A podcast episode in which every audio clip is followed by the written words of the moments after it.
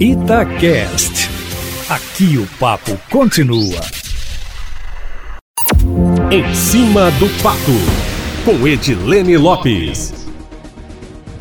Depois do acordo com a Vale por causa do rompimento da barragem em Brumadinho, considerado maior da América Latina, o rompimento em Mariana deve ser alvo de um acordo nos mesmos moldes e com valores ainda maiores. A primeira reunião entre as partes, ainda na fase de pré-conciliação, está agendada para o próximo dia 25, semana que vem, quinta-feira. Segundo o advogado-geral do Estado, Sérgio Pessoa, que concedeu entrevista exclusiva a Itatiaia para o podcast Abrindo o Jogo, que já está disponível no site da rádio e nas plataformas digitais. Apesar de estar a cargo da Justiça Federal, já que o rompimento em Mariana atingiu outro estado, o Espírito Santo, a Bacia do Rio Doce e o mar, a conciliação deve seguir na Justiça Federal os mesmos moldes da que foi feita pelo Tribunal de Justiça de Minas Gerais, que fechou o acordo de 37 bi para o rompimento em Brumadinho. A estimativa é que o acordo para Mariana, como a extensão atingida foi maior, seja ainda bem maior que o valor fechado para Brumadinho. E deve ser criado também, Eustáquio Ramos, falando de Advocacia Geral do Estado, um comitê de iniciativa do Tribunal de Justiça de Minas Gerais, com a participação da AGE, para destravar obras de infraestrutura que estejam embargadas pela Justiça.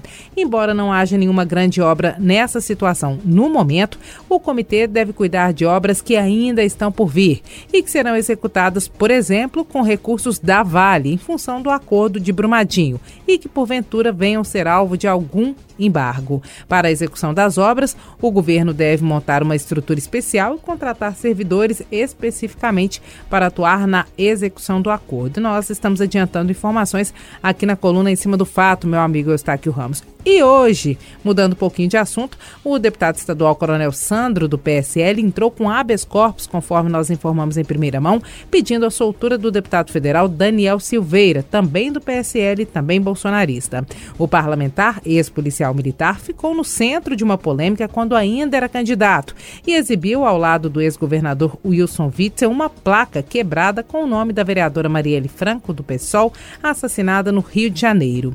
Ontem, Daniel foi preso preso em flagrante, conforme nós temos acompanhado, por ordem do Supremo Tribunal Federal, apontado por veicular um vídeo em que fazia referência ao ato institucional de número 5 usado na ditadura militar e defender a destituição de ministros do STF. O deputado também é investigado no inquérito das fake news. Segundo o deputado estadual Coronel Santro, a prisão de Daniel Silveira é ilegal. Ele tem direito, segundo o parlamentar mineiro, à liberdade de expressão e também tem imunidade parlamentar. Por isso, deve ser solto imediatamente. E Eustáquio Ramos, para terminar, servidores que ainda não tiveram 13º salário quitado, como por exemplo as altas patentes da Polícia Militar e os funcionários do Fisco da Secretaria da Fazenda, aguardam para a próxima quinta-feira, dia 25, uma resposta do governo sobre a possibilidade de quitação. De acordo com o Sindifisco, o sindicato que representa os auditores da Receita, o governo do estado tem recursos para quitar o 13º salário para quem ainda não recebeu de imediato.